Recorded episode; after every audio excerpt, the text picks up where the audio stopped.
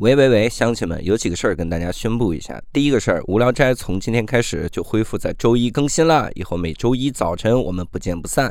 第二点就是刘洋教主的个人单口喜剧专场《身心俱疲》，马上要来到沈阳、大连、成都、长沙，大家可以在大麦网、猫眼、票星球进行购票。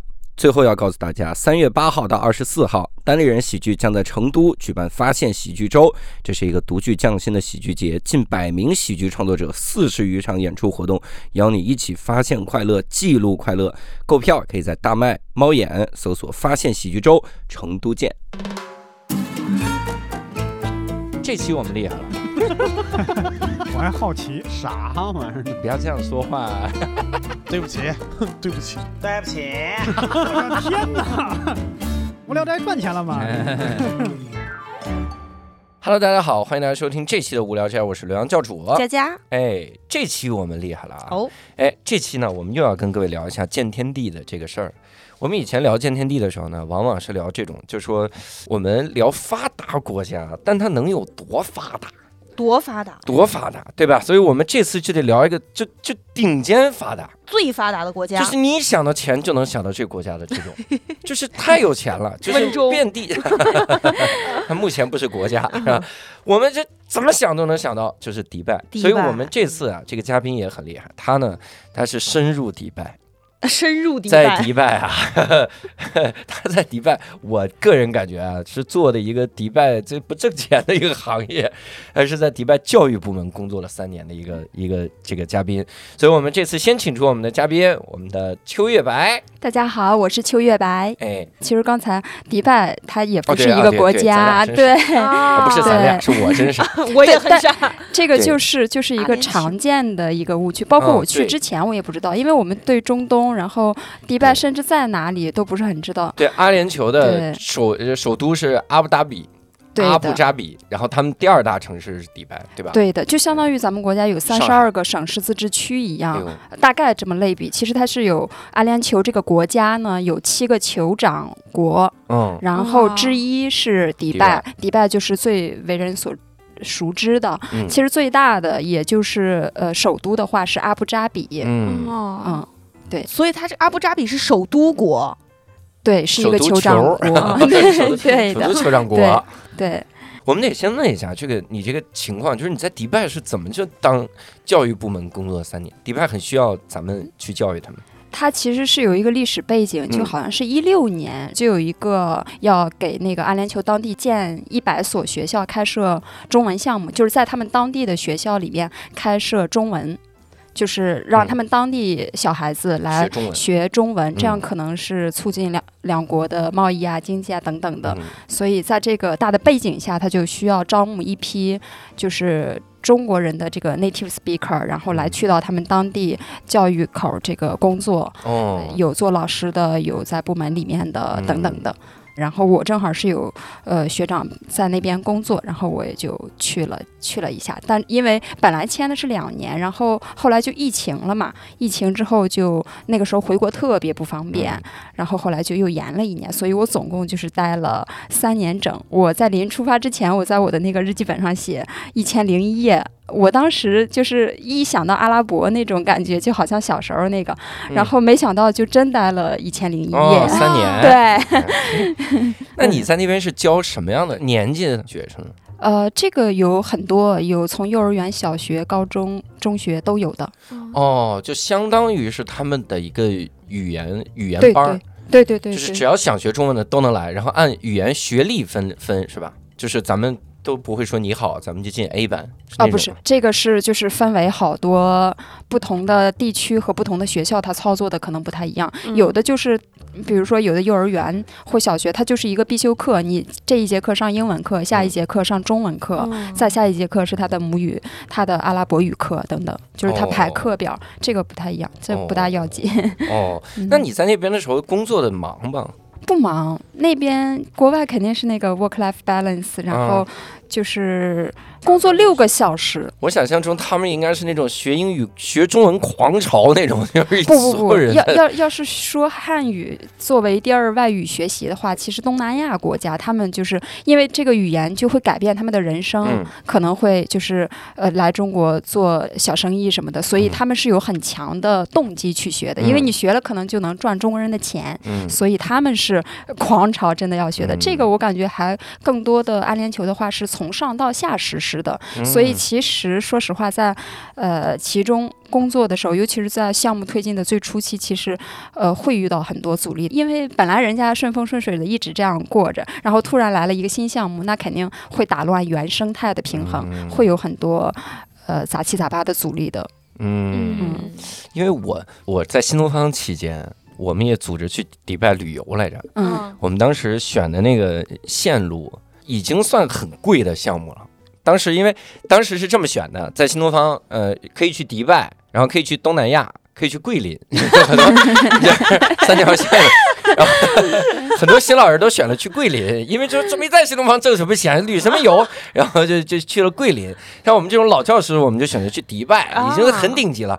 结果在那儿真的是如履薄冰，为啥就省吃俭用，很贵。哦，饭呢，就是尽量就是中餐。我记得我在那吃的中餐，我骂了一天街。我说我都到中东了，我吃中餐，吃中东餐啊，好歹。然后迪拜塔不让上，为啥？因为不包括在内嘛，啊，就是旅游项目不在里里面，不在那个项目。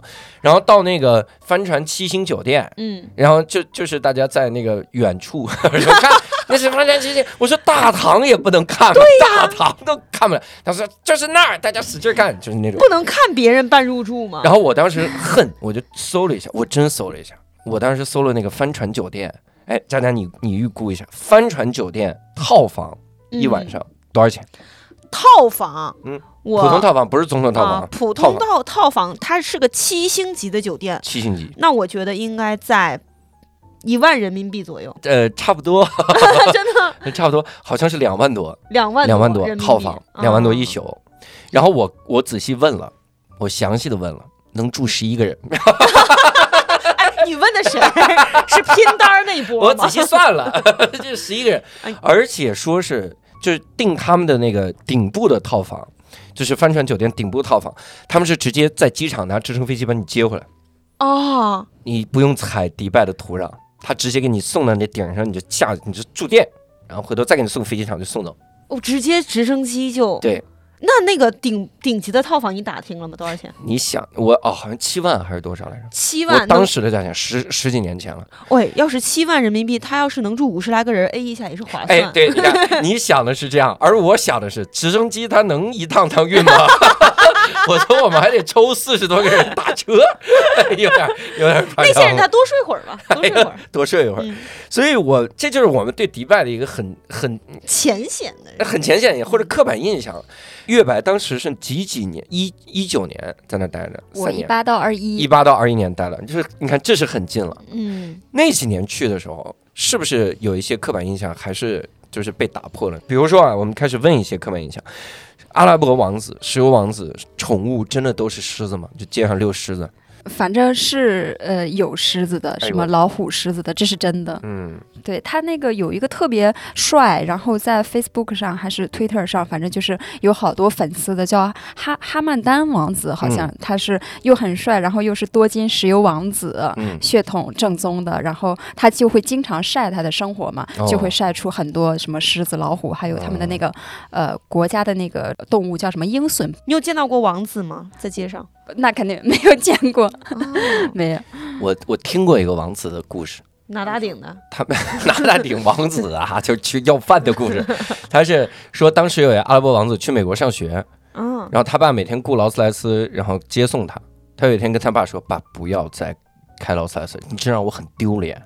我同学都是坐地铁上学。”然后他爸说：“好的。”第二天给他买一地铁，该是谣言吧？我觉得 是咱们底层人想象的迪拜的人的生活。哎所以我们还想象过，是迪拜说警车都是劳斯莱斯是吗？呃，不都是，但确实也是有的。哇，天哪！对，就还有其他那个什么兰博基尼豪嗯车、是很多的，所以我觉得这也就是为什么迪拜它很聪明，就是很会做营销广告，嗯让全世界人民都知道这个城市的原因，就是它会像是打出这样一种博学博眼球、一种噱头的这种东西，它是有的，但更多就是作为一种拉风的存在，炫耀给看让大家看到的这种感觉。但他们真正执勤的话，也就是呃普通正常的车，当然像那个什么宝马、丰田什么都都是有的，都是有的。嗯但这种车就是在那种什么官方旅游局里剖一剖，然后让大家觉得哎是这样，但它也确实是有，但也不是说满大街都是的那 种。宣传月开出来，这满大街开一开。哎到处的。的确是我当时当年十几年前去迪拜的时候，我们就问说，这个有钱人不是说街上全是应该是兰博基尼、嗯劳斯莱斯就应该开这些吗？不是说还有直升飞机吗？应该到处开。人说有钱人这几年啊变了，有钱人不玩飞机了，也不玩车了，有钱人玩游艇。啊，所以我们一到那游艇那儿，发现就是地上全是游艇，呃，不是地上，是这个港湾里，港湾里全是游艇，就是开始有有钱人玩艇、玩船，啊人家不屑于玩车，是吧不屑于玩车了。嗯所以你去的时候看到了他们就车啥的还在玩，他有换新风向嘛？反正你在车上，呃，在在街上，时不时的确实会看到豪车，但嗯咱也不知道他是警察的，但也有嗯很多土豪的，尤其是像刚才提到那个亚特兰蒂斯酒店，或者是阿布扎比的那个什么王宫酒店，那嗯，门口就是确实是有很多豪车，包括就是一些大的商场、地下车库，有的时候确实是能见到，因为他们那个国家就。就是开车就是最主要的出行方式嘛，那个国家暂时应该是还没有地铁，对，所以大家都是开车嘛，国家也不这么大，牛，然后不用对地铁，它可能有的地方它地质就不太适合建地铁，啊全是油。迪迪迪拜是有地铁的嗯，但就是说他们当地人出行的话，哦一般哦哦，不不太用地对铁对。对，哇，我当时想起来一个啥，我去那儿看一个广告，看了一个广告是奔驰的那个车，嗯，我印象特别深，就是因为我我买车的时候买一二六零，嗯。我都没买什么三百，因为二六零它这个排量小一点。嗯。我看那边有一个什么奔驰 G 二五五零，我 说这车烧什么？后面得有个油桶在那烧，奔驰在迪拜的宣传语是经济适用车，经济适用车，这主打性价比，啊，百公里才耗油三十八升，太 划算划算便宜。撒油车开了一个，对，因为他们那儿的油是比水要便宜的。嗯，所以就是他们觉得那么点儿油的消耗没关系，对对嗯那确实他们的玻璃水贵，他们不用玻璃水，他们玻璃直接砸烂扔了。用油擦，用油擦。那那边信仰的这个问题啊，就涉及到他们那个信仰，一个男的是可以娶四个老婆吗？是真的。哦，因为是信摩门教吗？他们，呃，他们的国教是伊斯兰教，啊他们都是穆斯林，但也可以娶四个老婆。可以的。就是现在你比如说逛商场或游乐园的时候，还真实的能看到，就是呃，因为他们男的都是穿白色的袍子，嗯，我们就有的时候就叫直接叫白袍，就代表男士，嗯当地男士。然后呃，女性的话是一身黑袍，所以就是一个白袍，然后带着四个黑袍，然后嗯可能还有若干孩子以及随行的保姆，浩浩荡荡一后行人。面跟着个狮子。对，这个这个是可以见到，但其实并不常见，因为可能两个，可能三个，更多的因为越来越年轻人，他这个观念的话还嗯是一夫一妻制，但那样的也是存在有的。我听说啊，就是说迪拜的男人可以娶四个老婆，他是指这四个老婆必须得是同等待遇。嗯，就比如说你给这个这个老婆买了一个什么金手镯，你你就得买四个，哦，你完全的一模一样。如果不一样的话，可以告你。是这样，嗯，是这样。他不是说什么你是大老婆，你是二老婆，就全部平等。那当地人他的工资水平大概是个啥样那肯定特别特别高，我啊觉得，啊？你你也是只是觉得吧？你都没融入，没有交一些迪拜的朋友吗？因为迪拜迪拜是这样的，它总共呃，我们就说阿联酋这个国家嘛，大概它存在的人口是我刚刚过来查的是九百五十八万，哦哟，然后他们本地人 local 的话大概是九十五万，啊所以只占百分之十。所以剩下的百分之九十都是外国人，比如说有中国人，有欧洲人，各种各种的。对所以就是，呃，本地人的那个呃，圈子本来就相对较小，然后我虽然是跟好多本地人工作，但呃没有直接问到，哎，你工资多少这样的比较隐私职场话题，这还没有。但我可以就是按我的工资，然后去推测，这样他们的话，他们我觉得。呃，月入十万应该是有的，这而且我认为这是很平常的，这是很平常的。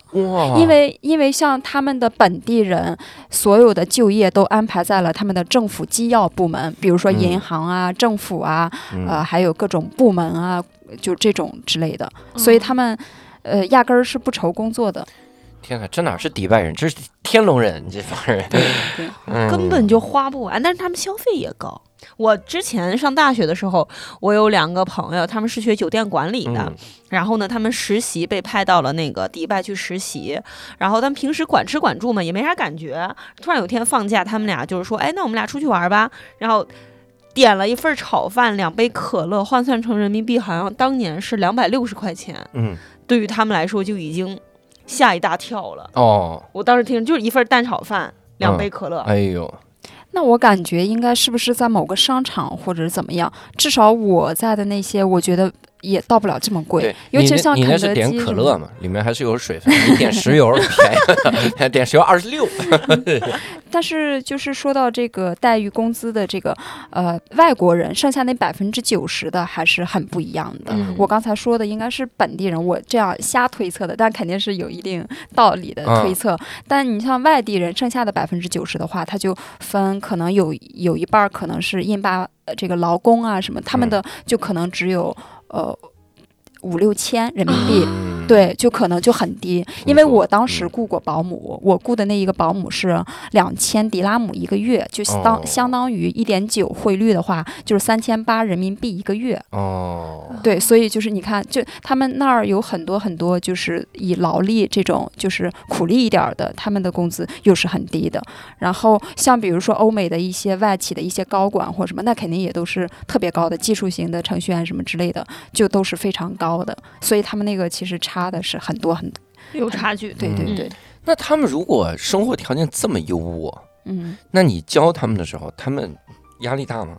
升学有升学压力吗？当然，我觉得没有。毫无是吧？那你们那你们出题咋出啊？出题的话，那就是以下选项哪个是中文？哎，对了，真好。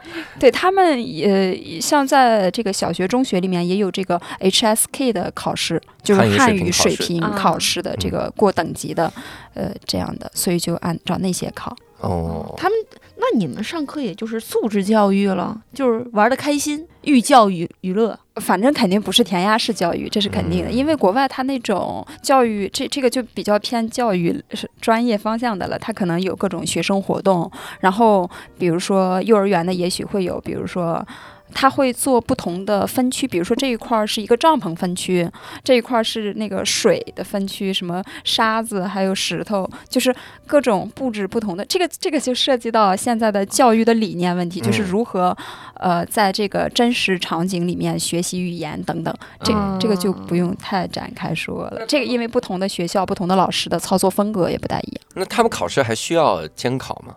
当然需要发卷子，那老监考老师时间的提醒，这肯定是需要的。嗯嗯。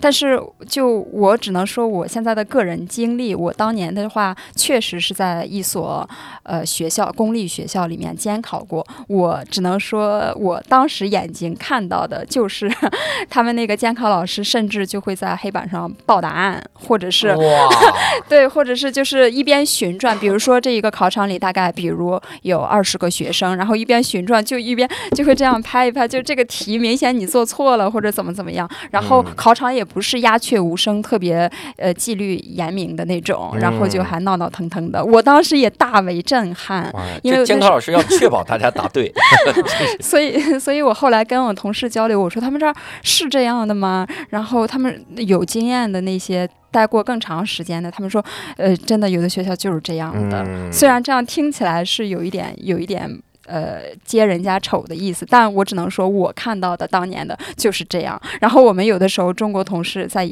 底下一块儿交流的时候，就会这国家完了，就感觉他们国家这个就是毫毫无这个生活压力，就没有那么强的动机去奋发图强的那种。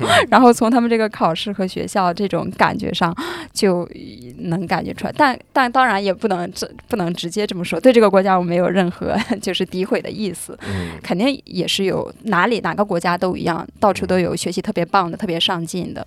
嗯，但他们这个钱啊，我觉得都不是用在这个教育上，都没有用到刀刃上。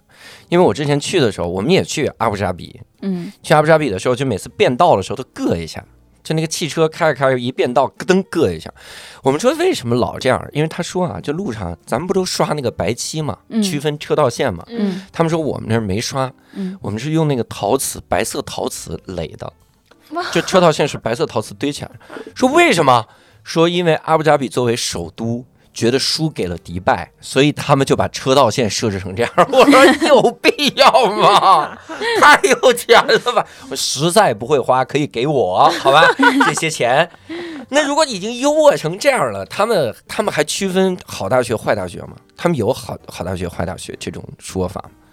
肯定有呀。那个，反正前两年刚开了伯明翰，就是英国伯明翰大学的分校开在了迪拜，对，那个是 QS 前一百的。然后他们本地的话，最好的大学就叫做阿联酋大学，嗯是在阿布扎比下面的一个城市叫阿莱阿阿莱因，嗯阿莱因，然后大概是 QS 前五百，大概是这个样子。但他们也可以去世界各地求学嘛，嗯哦，对。他们就哦，对他们那么有钱，他直接赞助人家学校，就基本上就进去了，建一个什么什么楼，以送你俩狮子，你们学校没狮子，门口石狮子，放俩活的多好呀，放俩就就去了。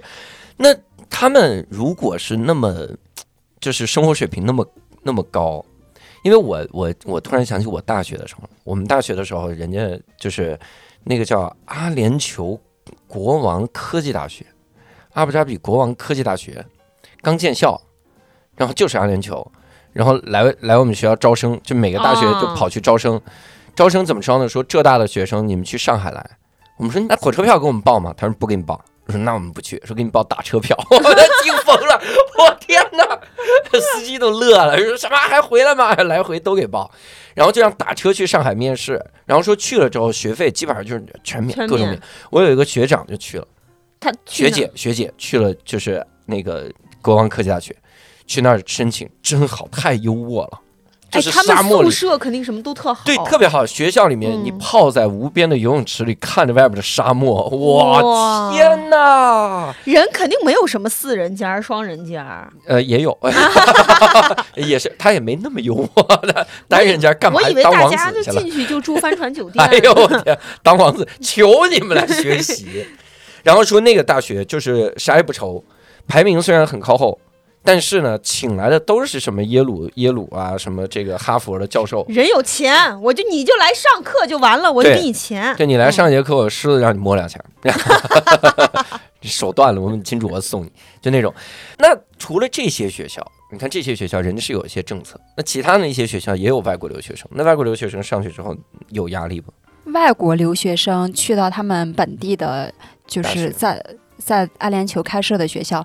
我记得纽约大学就在上海有一个分校，然后在中东阿布扎比也有一个分校。嗯然后外国人去那边的话，我认识那边的学长，就是全部全包的。然后宿舍也什么各方面，就是呃不用花钱，对对对，好像还有奖学金，应该还得给你钱，因为我好像还有那个呃朋友学长他们在哈利法石油、哈利法科技大学，嗯。然后呃就是每个月每个月还能有他大概人民币当年应该是有有个万儿八千的补贴，哦，对，就除除了所有的包，在之前我听说往前再倒两年，然后呃，当时好像还给分工作，就是他们不是石油国家嘛，嗯。所以如果你是学的石油相关方向的，然后在那儿联合培养啊什么之类的，然后就可以在他们国家那个呃。他们官方的那个，就像咱们中石油、中石化，他们官方的那个好像叫 Adnic A D 什么 C 的一个那个他们官方的石油公司，他们国家的就可以工作两年还是四年，怎么样？可以有这样的合同之类的。像那种工作，一般是他们本地人工作的。不，那个那个，因为公司特别大嘛，那如果要是那那个什么老板、总监那那种头头肯定是本地人，或者是哦说有技术、有能力的那种，呃，这个聘请的高知高管的那种。但也也有很多就是下油田的。呃，嗯是是下油田吗？我没去本地那个当当地看过，但肯定也有一些就是操作机器的，在车间一样的那种嗯什么之类的，也有肯定相对基础的一些工作的。相当于就是咱们上大学这几年，完了出社会这几年，就是最花钱的时候，他们是反而在挣钱，嗯。这太划算了。这种项目，我以我以前学校有一个，我们老师还推荐说，咱们这个毕业之后去这个工作，只需要在非洲待三年，嗯，然后是两百多万，啊，就是能挣到两百多万。我们说，那这个这么好的肥缺，那还需要给我们推荐吗？那不是应该大家挤破了头吗？他说对，呃，非洲没有网，你只要能耐得住寂寞，之前就是说张雪峰给人推荐，有个男孩儿说学应该是这个土木工程还是什么专业，就说学他们家里从小跟家里关系不好，完了说学什么专业比较好，他父母老气他学，他说你就学这个专业，去非洲三年没有网，联系不到家人，但是回来的时候你已经有两百 两百多万，你的人生第一桶金已经挣到了，既和家里断绝了关系，你又挣到了钱。哎呀，真好，这项目。那我们来聊聊迪拜的这个风光吧。迪拜它其实是有海的，对吧？对对对，它那个边儿上就是波斯湾，哦，波斯湾，哎呦呵，所以它是一半沙漠，一半海洋。对，因为他们那个国家的国土里面，呃，我还特意查了一下，它那个国土面积大概是。八万三千六百平方千米，然后我没什么概念，于是我就查了一下中国省份，它就相当于和重庆大小差不多，哦重庆是八点二三万，哦，相当于河南是阿联酋这个国家面积的两倍，因为河南是十六点七万，就是它那个国家很小，它那个国土很多很多很多都是沙漠，哦但是它不是在波斯湾吗？所以它边上围绕的就是那个海，嗯所以它其他酋长国，就我们刚才说到的，就阿布扎比和迪拜这两个嘛，其实它有七个嘛，嗯还有像那个另外的什么沙加、拉斯海马，嗯就是其实这也是很好玩的，就是去海钓钓鱼，然后看那个海边的风光，也都是特别美的。嗯，所以它这个海湾是沙漠里的绿洲，是那个海湾。对，对对对，其实那个呃，刚才提到的阿联酋大学就在阿莱因，阿莱因这个城市，它的英文名字好像就是 Oasis，就是绿洲的意思。嗯对对对，就是他们那那边儿就是植物什么，嗯，嗯，嗯，那你在那边玩的机会多吗？多呀，嗯因为就是假期很多，他们是三个学期嘛，所以就会有三段儿，不像咱们中国是两个学期嘛，就寒假暑假两个假期嘛，还有个春假。那在那边都玩了啥呢？像迪拜的话，那肯定是迪拜塔那个很高，但我没有上去，那个上去还挺贵的。最便宜的票，普通票非黄金时间段应该是一百四十五磅，大概就是呃两百大几，不到三百人民币。呃，不是很贵吗？然后我很贵吧？你都到迪拜了，对我当时我们一家就觉得三百人民币吗？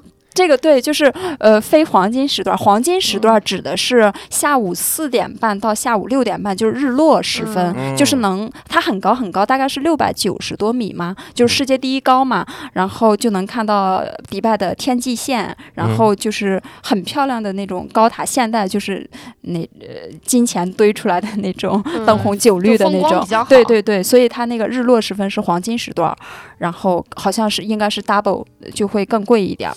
然后、呃，也就是四五百喽。咱们在那边教师工资是有多低呀、咱们这么惨吗？我可能觉得，我我因为我觉得好像就是他，你在在行车过程中有一个角度，比如说从阿布扎比嗯去往迪拜的那个公路上，然后很多情况下，或者在那个城市走的过程中，就能看见他那他那一一个角度一个侧面的一排高楼大厦的那种。嗯所以是都，我觉得已经见到差不多了。主要是就找到了是上面平替 是吧？上面好像还有一个旋转餐厅，还有嗯。喝什么下午茶的地方，然后就是就一种体验吧。然后我感觉可能也有点恐高还是怎么样，反正我就觉得我自己没有上去，但上去了的好像也就觉得就差不多，就嗯没有、没有说惊艳到我不行，我再要上去一次的那种。啊，一般这种景点都是上去一次就够了。对就我感觉是不是就像那个什么上海东方明珠，然后再嗯高一点，就但是那种感是我如。果我去了迪拜，我一定会上去啊，。对对对，可以。嗯，我我们当年是这样的，就是呃，大家如果出国玩的时候，其实也可以观察一下，它基本上会有一些项目就是一日游。嗯，这一日游我们当时是选了一下，新东方老师们也选选了一下，一个是海底餐厅吃饭，啊，这个听起来很好啊。对，好像好像就是哈利法塔还是帆船酒店来着，好像帆船酒店嗯，那个海底，然后就旁边就是那鱼啊。对。然后大家坐那儿吃饭，一个选这个一日游，晚上多少多少钱？嗯，相同价位，我们还有一个是下午去冲沙，他直接对就直接冲浪是一样吗？呃跟我们就没关系了，相当于你坐在那个那个吉普车里面，嗯，然后他就在沙漠里面再上一个沙丘，啊上一个沙丘，上一个沙丘，然后转转转，然后来回盘旋，然后再在沙漠里吃顿烤肉，啊，这个也很不错。哎对我们当时选的是那个冲沙，然后我们我们同车的是四个人，嗯，然后有两个是女老师，然后有一个女老师坐在坐在副驾，她她英语也很好。他呀胆子很小，就是这车一加速，他就告诉这司机 slow down，他就告诉这司机就你可慢点儿吧。司机说慢点儿冲不起来，他说冲不起来没关系，我告诉你 take it easy。我们我们后来后来甚至我旁边的一个女老师都说，嗯，差点意思。那得是多不刺激呀。我我人家别的刺激到什么地方？就它里面抓着那个杆儿，嗯我们不是抓着那个架子吗？我们就问那个司机说：“你这车不是正常行驶吗？为什么我们底盘上经常会看到沙子呢？你这嗯车怎么会漏沙子呢？”然后司机说：“我们会翻车，就这么刺激，他就是这么刺激。”哇！当时当时也种草了。就是丰田一辆车，中场，就去大理还开了去大理开了开，真好。就是它会有这种一日一日游，不错这也可以两个真的去玩一玩很不错。嗯，对，那个叫 Safari，嗯 Safari，对，就是冲沙，还挺好玩的。因但我觉得这个好像也是两极分化的评价。嗯我也觉得特别好玩，印象特别深刻，然后觉得很刺激，看的那个沙漠的风光也特别好。然后就是那个车你确，定你在冲沙就能看沙漠的风光吗？对对对，我觉得就是那个车，它就是上下上下的那种危险。尖叫刺激才嗯有意思，但也有的，我也有其他朋友去了之后就觉得，哎，反正就是开了个车在沙漠里这样走来走，就是你那几个朋友肯定是告诉司机 slow down，就慢点儿吧。你这个这这，那你们如果在那边待着的时候，需要穿就是围巾之类的，因为像我们是游客，肯定是不需要。然后你们不是相当于在那儿工作了吗？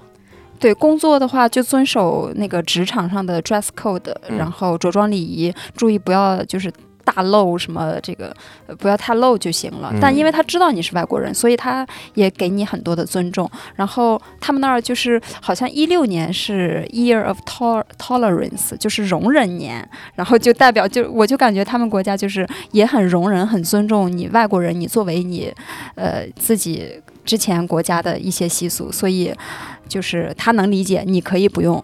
不用像他们本地人一样穿着，所以我们也同等回馈尊重，也但也不能就穿短裤什么，就嗯基本上就是不露脚踝、手腕儿不露，但头发不不必要像他们就必须包起来。哦，手腕儿也不能露。对，最好就是如果要是就是在职场上嘛，因为互相尊重嘛，就是哦穿长袖儿。但是你比如说热了，你呃稍微撸起来一点儿袖子这种的，呃也也算是正常的。就是你不要就嗯穿了一个露肩露袖儿的那种短袖儿就过去了，嗯就觉得有点奇怪。而且最主要的是，如果我们觉得穿短袖儿应该是比较热，虽然它是沙漠，但是他们只要是工作场合，那都特别冷。冷气都看哦对对，就跟香港一样，就是嗯你恨不得你那个时候衬衣再加个西装外套，就压根儿也不会漏，漏的话嗯自己冻死了。对对对对，太热，你就胳膊上弄俩就纹身冰袖儿，咱没说不让纹身吧？我没露手腕儿，我操，整俩冰袖儿，晃人一枪，晃一晃。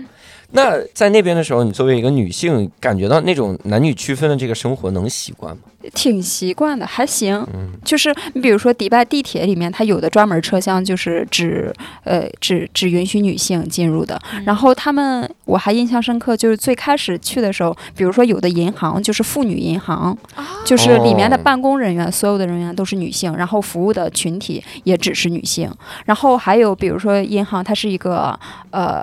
官方就是一个普通银行，但是它那个门呢，进口 entrance 入口的话，就是一个就是为男士准备的，一个是为女士，可能就离着半米，但是就是两个门，就好像是男男性一对，女性一对，然后大家也就很自觉的就从自己那个口进来，嗯，对，就方方面面还是挺多的。不过，呃，感其实觉得还是挺安全的，因为他们本地本地。因为百百分之九十都是外国人嘛，其实是男性劳工居多嘛，男性呃居多，所以呃女性的话就感觉是一个呃少数珍惜 那那那比较比较受比较受更多的关注和保护的那种感觉。生活上是会有一些区分，但也不至于说带来多大不方便。嗯，那你们学校里面会分吗？他们到中学的话会有男校、女校，但这个好像英国是不是也有？就是男校就是只是男生嗯，呃来上，女校也有 mix 的。就他们也是可以自选是吗？哎，这个我好像有一点搞搞不太清楚了，但我就印象深刻的，因为我是工作人员嘛，我好像记得是男校里面可以有女老师，但是女校里面就是全部是女生学生嘛，嗯所以不可以有男老师。我印象中是这样，对。那我觉得还是得聊一聊这个迪拜的美食啊，在那边的时候，他们基本上吃什么东西？还是肉和饼是吗？中东菜。对对，中东菜，中东菜，我印象深刻的，呃，有，哎呀，好几个，就一个一个说吧。第一个就是那个叫我们戏称他叫烤爸爸，就是他好像是 K E B A B K 爸 bab，、爸爸，对对对，这个好像是不是土耳其哪里的，都有。对，那个还挺好吃的。然后它还有那种，呃，在国内应该也能见到，就是一个一个铁。呃，金属棍子，然后呃圆柱，就是那个、那个那个怎么形容？就是那个我们那是标准土耳其啊，烤肉。对对，然后 然后把那些圆柱上的那个一边在烤的那外表那一层一层的肉，对，片下来之后呢，就放在类似于鸡蛋。灌饼，然后就啊卷饼，北京卷饼那种，然后里面还可能放其他的什么辣椒、黄瓜、蒜黄瓜什么之类的，然后就是沙瓦玛，沙发嘛也是就是简餐，但又挺好吃。就我觉得这些可能是比较符合中国味的，嗯，就这些。还有就是他们当地的那个藏红花米饭，藏红藏花红花米对，藏红花这个就很有说头，这个嗯就是。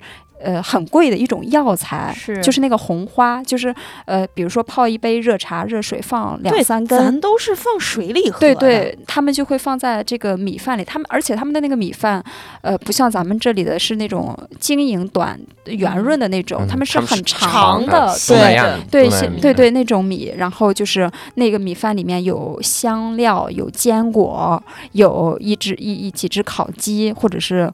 呃，这个牛肉、羊肉，因为他们穆斯林不吃猪肉嘛，嗯然后再加上这个红花，那个香料也有一点儿好像印度风情嘛，反正就是在那一块儿的那种，还还是挺有异域风情，但是也比较符合中国味，也也他挺好吃。肯定，你想百分之九十的都是外来人口人，而且来的都是印巴那边，肯定要把咖喱什么的都带过来了。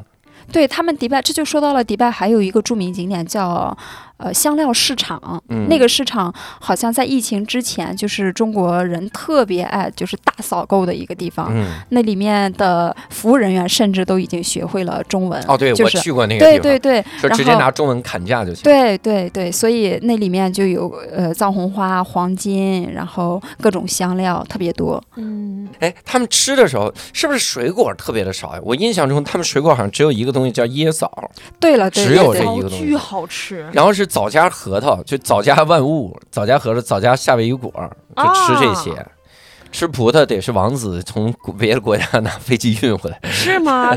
水果特别少吗？但超市里什么都有，啊！对，什么都有。我觉得你们导游没给你们吃，导游是这一路，也也没有特别特别贵。你像比如说橙子什么的，呃，很多什么西班牙进口的，因为它它当地就只有椰枣嘛，所以嗯其他眼睛可以看到的其他的都是世界各国进口的，但也也就是普通人能消费的水平。但他们都是进口。你看橙子这种最最基础的东西，它都要进口。对，对他们来说，进口的话，我印象中有的时候甚至和中国差不多，甚至比上海要便宜的，啊没没有那么贵的。比上海便宜，也嗯没有很便宜的。我印象中感觉比较贵的，比如说像生菜、包嗯菜、球菜、大白菜，中国的这种绿叶蔬菜短保质期的，嗯甚至比如说像韭菜，只能在中国超市这种买到的这种这种东西，反而会稍微贵一点点，嗯但可能也就是国内的三倍价格这样的，就还好还好。哦，还好哈，好吧。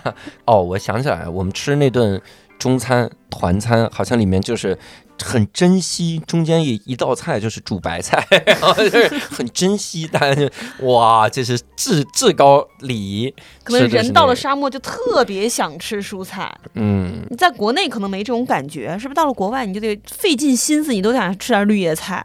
他们当地好像就不太有吃，我觉得吃绿叶菜是中国人的传统，是应该那他们。怎么补充 VC 啊？好像就刚才说的那个椰枣吧，那个椰枣据说是，呃，一天吃三颗椰枣就能维持生命，就不会死，所以椰枣就在我吃来只是很甜而已。仙豆啊，这是这什么椰枣？它那个里面好像就是糖分啊、维生素啊，还是纤维啊，都是呃挺多、挺好的。就是，呃，他们因为他们国家之前石油开发之前也特别穷嘛，嗯，所以就说一天吃三个椰枣儿也够。而且他们那儿还有骆驼奶，因为他们就是沙漠里骆驼嘛，嗯骆驼奶。我还有一个汉堡包是骆驼肉的，但我没有去吃。哦但那个骆驼奶的话，就是超市里呃可以直接买到的，大一点的超市里是一个紫色瓶子的。然后味道的话，稍微没有牛奶那么好喝，但营养好像是说更好。也有那个很多人带回国伴手礼，就是买沙骆驼奶呃那个骆驼奶的奶粉。哦，哦，人家说每天三勺骆驼奶，这一天就不会饿。每天三十二天 迪拜啊，就是从穷苦过渡到暴富，别的没传下来，就这些贫穷的这些个俗语传了下来。就是他们过得很极端。开发前一天吃三颗椰枣，开发后月入十万。还是仨椰枣，然后还有三口骆驼骆驼奶粉。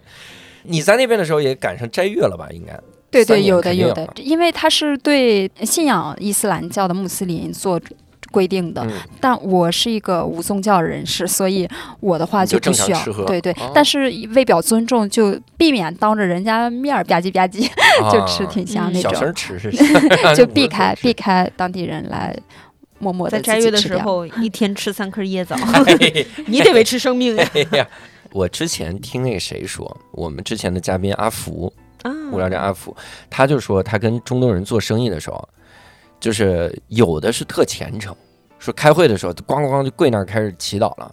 有的中东人他是跑过来就问你，他说我我要喝点酒，嗯然后怎么样？所以他们对酒这个事儿好像有点儿这这叫什么？就是暧昧，就。这个态态度有点暧昧。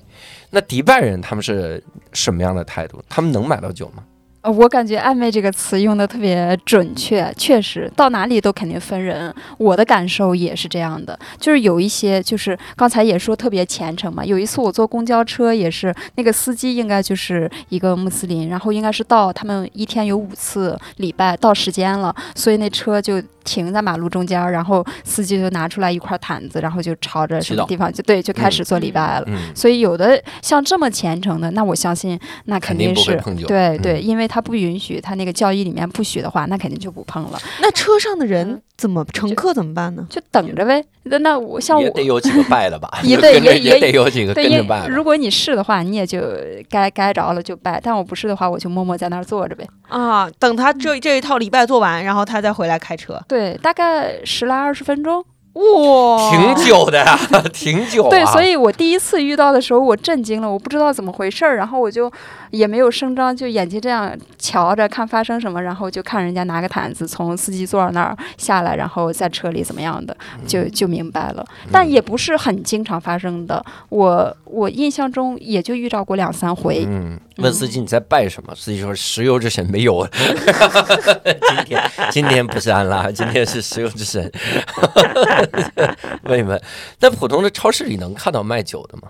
那不能，嗯，对，尤其是超市里，开售卖。对对对，呃，他们所以就会有一种饮料叫做无酒精的，它那个比如说那一听那一嗯罐儿，就跟那一罐儿啤酒一模一样，但是它标明了是零酒精的，格瓦斯相当于无醇，但是是酒的味儿，对不对？对，味道它可哦以平替。对，所以他们那个呃酒庄就是很暧昧嘛，就是呃他不会明目张胆写这什么呃老李酒庄怎么就这么嗯什么，就是好像圈内的人好像能知道哪里那个门好像关着，或者说看着嗯。呃窗帘儿关着，或者是呃没不知道这是个什么地方，但其实进去里面是酒庄啊什么之类的。哦，他们的酒吧是有的，酒吧晚上的酒吧是很多很多的，因为嗯他们那儿当地欧美人士也特别多，他们晚上工作之呃之余就喜欢喝个小酒嘛。嗯那个就是挺挺多的，好像有的酒吧还会，因为女士比较少嘛，刚才提到，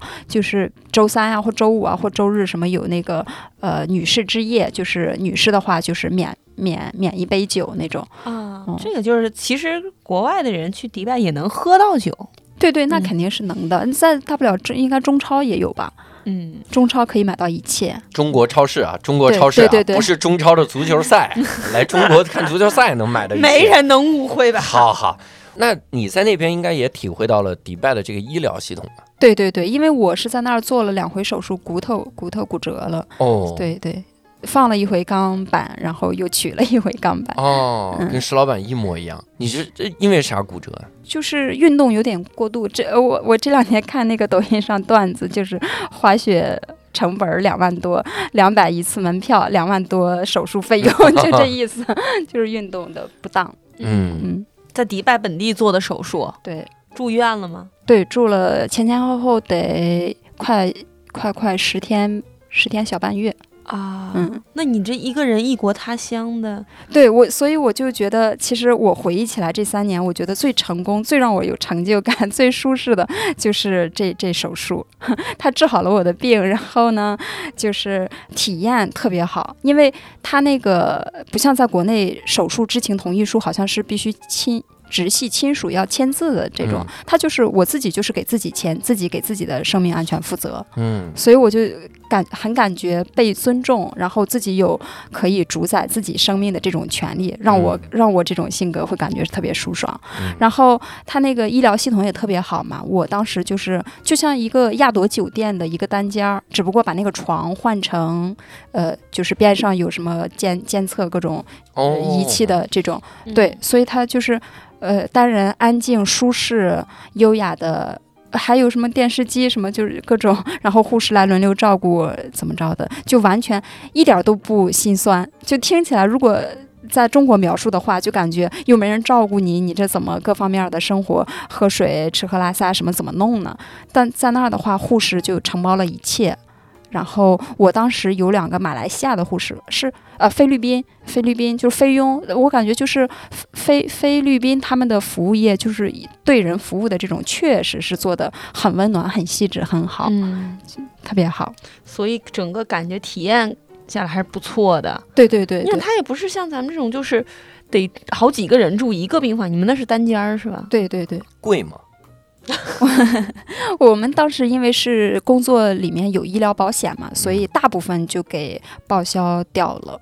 好像我那个前前后后，如果要是不报销，我还就是我也是为了纯好奇。我当时在跟医生讨论这个呃治疗方案的时候，我就还问了一句，我说大概要花费多少钱？然后他可能是以为我怕花钱，他说这个是 free 的，因为你会被保险 cover 掉。但是我说我就纯好奇，我想知道多少钱。他说那大概是我换算着应该是大概三十万人民币，哇，因为他们当地就呃医生啊什么各种材料都很贵嘛，肯定医生的那个工资也很高的。天，对，但但最后我也有个别的像止痛药。呃，不是，那不是止痛，我说错了，就是那个去疤药，因为不是有伤口嘛，嗯像这种的，因为它属于美容类的，因为它不是不涉及到你的生命健康的所以它不给你呃，对，不给你报销。但嗯我就自己买了嘛，所以我买了这种零零碎碎的，我就花了大概包括请保姆什么的，呃，一一两万人民币。我天，也就是三十二三万了，这都只是骨折。我感觉这，我感觉在国内八百就能治，绑上石膏回去吧，躺着多喝鸡汤。八百里有四百是鸡汤钱，然后熬那个。我没有，我两条腿，两条腿，他那个叫你是啥运动啊？呃，他他这这个就说来话长了。他是如果他的那个官。就是英文的全称叫 HBO，叫 High 什么什么什么，反正就是截骨手术。如果要是，我以为这个病能上 HBO，不是，好，要要要不然就是我记错了。每日秀，要不然就是我记错了。反正就是那个，它它就是一个还算是比较大大一点的手术。因为我当时呃放钢板的时候是做了大概三四个小时，拆钢板的时候，因为因为第一次三四个小时时间有点。长麻醉劲儿有点大，副副作用有点多，所以就第二次的话，就两个医生一起给我做，一人管一条腿，这样就缩短到了一个多俩小时，所以。呃，我觉得还是比较大一点，不是像拔牙或者是什么呃简单的一个小骨头的那种。我是问你是做啥运动的时候摔的吗？我当时就是综合各种运动，运动过度了，然后我的这个膝盖，我上下楼梯走路的时候就会觉得有点疼。我当时自己在网上查着，以为是什么半月板还是什么，因为我高中的时候就有一点那个叫什么积液。叫叫什么？膝盖积液哦，对，怎么怎么就是好像润滑度不够，所以就感觉怎么不舒服。我以为又是那样，然后就去看医生，拍 X 光，拍片子，然后就说我这个是因为可能也有一点先天原因，是因为我这个骨头它这个受力力线不均不直，所以就是你越运动的话，反而越损伤。然后就运动应该是累积达到了那个点，然后就开始变疼什么。他说你要是想要根治的话，就还不如把它截骨手术，其实就是把稍微稍微给弄开一点点骨头，就锯对对锯开锯开，它应该锯开但没完全开，然后就。把它立线给均匀受直，至今我的那个小腿的小腿是两根骨头，一个粗一点的大的，另一个叫什么胫骨还是髌骨还是什么的，然后那个小的那个还是就是很均匀的，它给。它给锯开的，这可能是我先天的，但运动要是运动不当会损伤，这个是真的要大家要注意的。你要早说是这手术，我觉得三十万是行。对对对，这手术挺复杂呀。我刚开始以为他骨折什么的呀，我以为摔上就痒呗，这个感觉挺复杂，挺复杂。我天，哎，那在在那边生活的时候，需要有一些生活中需要注意的禁忌吗？比如说他们在。公交车上或者是公共交通上，是不可以把脚放在邻座或其他座上，否则的话就是很高的罚款。应该是对，不是没素质，不是是真的罚款。如果如果被人家警察，他们好像还有便衣警察。哎呦，对，就是专门去抓这个。不是，我突然想，便衣警察罚款，罚完之后发现其家不是警察。我也想去当这便衣警察，强盗。呃，还有的话，就是比如说刚才说到那个旅游景点的话，如果要是去的话，肯定会去到那个阿布扎比的大清真寺这种的。这种拍照的话，因为它呃有很多注意的，就是穿着。首先进入这个寺的话，就不能够不能够穿露露的短裙到膝盖什么的都不行的，就全围巾。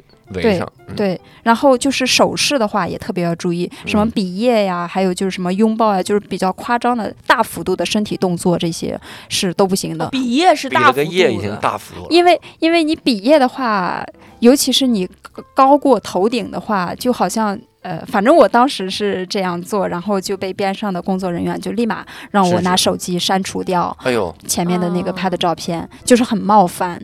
嗯哦，他可能是觉得不够尊重。对对，就就要特别虔诚，你要么就是一边走着这样走着拍，或者就是简单的站着。嗯，哦，我想起我在参观那个大清真寺的时候的痛苦了。进去需要脱鞋，嗯，进进里面参观需要脱鞋，因为是地毯。哦哦！所以你会闻到来自世界七百 七百七百万人口的脚臭，太 臭了！地毯它不清洗，也不清洗，太臭了。上一波游客的臭也也放在那个地方。那还有一些其他的注意事项吗？呃，还有就是，比如说生活当中，我记得就是晾衣服的话，好像不能晾在外面，因为影响市容，也会、啊像像在呃上海的话，不是好多就会杆儿飘在，伸出来对对对，嗯他们那儿的话就是也会罚款的，应该是，那就只能晒在室内，只能买因为他们 在沙漠里面就很干嘛，那个衣服其实很快就干了，哦，有对道理。而且温穿的本身就轻薄，然后嗯是温度又高。嗯，对它确实洗完衣服一下就干了。他们有什么爱说的口头禅吗？哦，这个我第一个想到的就是 阴沙拉，这个阴沙拉对，就是你在各个地方去办事儿啊什么的，他们最后跟你说的一句就是音沙拉，这个意思就是说，谢谢。呃，不是，就是说希望如此，哦，呃，就是但愿如此。对，就是你问他，就比 比如说谢谢，但愿如此。对我感觉我我理解的是，比如说你说呃这个明天能弄完吗？然后他就会说印沙拉，就是说哦如果安拉能让弄完的话，那就能弄完；如果要是弄不完的话，那可能就是安拉弄不完，那我也没有办法。那种干的吗？跟安拉有什么事儿啊？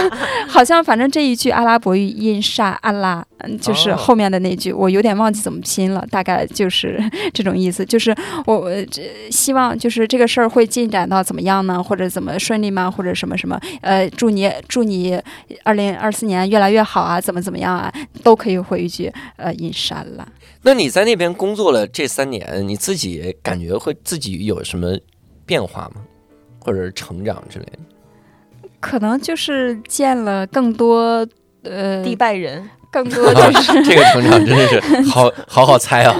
就是奇形怪状的各式各样的呃经历和和人，确实是，就是呃不出去看的话，就感觉大家都大差不差都这样，但其实不同的国家、不同的宗教文化背景下，他们的行为啊、处事啊、思想还真的确实不一样。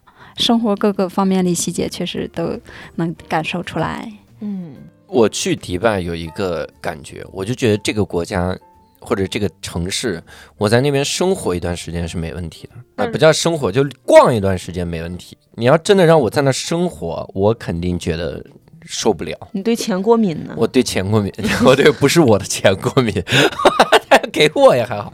它里面说什么呢？它比如说这个本地人，很多人本地人高考之后，嗯就好像是成年之后，然后就分房子，啊，很早之前。就是这地儿盖好了之后，这当地就我就分房了。嗯你不是本地人，你不是本国人，你来了之后你就租。然后你像那个我们酒店那些个员工，什么七星酒店，对不对？嗯那经理什么的特牛的全是本地人，然后你你去就叠被子那些个，人家都雇的是特别便宜的巴基斯坦人民，嗯，所以你你在那个地方你是很明显能感觉到这种差距，落差、贫富差差距，就是你的繁华就近在咫尺啊，然后它跟你一毛钱关系都没有，而且它不是靠你努力能够改变的哦。嗯，你说我一个外国人，我在那儿我叠多少个被子，我叠多快，我能一个月十万。是的，嗯，足够快，可能叠的真的很快呢。就是那那种那种感觉让我特别不舒服。嗯就是你，因为你是迪拜人，所以你什么都比我要哎，对，天龙人的感觉，我住，在了这个这什么泡泡岛，嗯，嗯路飞里面那个那泡泡岛上那感觉了。哎，但是你如果说你现在你特别有钱，你自己有个家族企业，完了你自己家里的人都可以在这工作，然后在外面招人，你肯定优先让自己家人多挣点儿，对吧？那看我家人关系好呗。他平时夸我吗？那鼓励的话说少了，我这钱能分吗？有没有你们这个刘家的血液？哎呀，我会有这个感觉。那你回国工作了之后，会感觉到有有不一样的地方吗？或者是有不习惯的，甚至不习惯的地方了吗？我感觉好像刚才教主说的那个呃明显的阶级差异就在眼前，而自己无法改变，这种呃很很触动我心底，确实就是这种感受。但在现在网络这么发达，在国内的话，其实呃其贫富差异也很大，嗯，所以呃也有一些人就生在罗马，也已经就是我可能一辈子努力达不到的天花板，他也和我一样是中国人。而在国外的时候，我会觉得哦，那是人家国家对人家国民的保护，嗯，所以其实身在其中的时候没那么难受的。嗯，嗯哦，在国内的话，也没嗯想象中，就但国内可不像迪拜，处处是这，这 这还是我们还是有努力的空间的啊。对对对，嗯，行，那我们这次呢也了解了一下迪拜啊，这当然一个最大的了解就是迪拜并不是一个国家，迪拜的阿联酋 七个酋长国之一啊。那我们了解了这个之后呢，也欢迎大家跟我们来一块儿讨论讨论。我们呢在喜马拉雅、小宇宙、网易云、荔枝、蜻蜓 FM、Apple Podcast 等等地方都有，大家搜索“无聊斋”就可以来关注订阅。希望大家跟我们在评论区多多的留言。那同时呢，如果你关注微信公众号“无聊斋”，你回复投稿可以给我们来投稿。你在底部菜单栏点击听友群，就可以扫码添加无聊斋小管家进群，我们可以在线上相见。所以这次呢，非常感谢秋月白，非常感谢各位的收听。那我们下期再会，拜拜。拜拜。拜拜。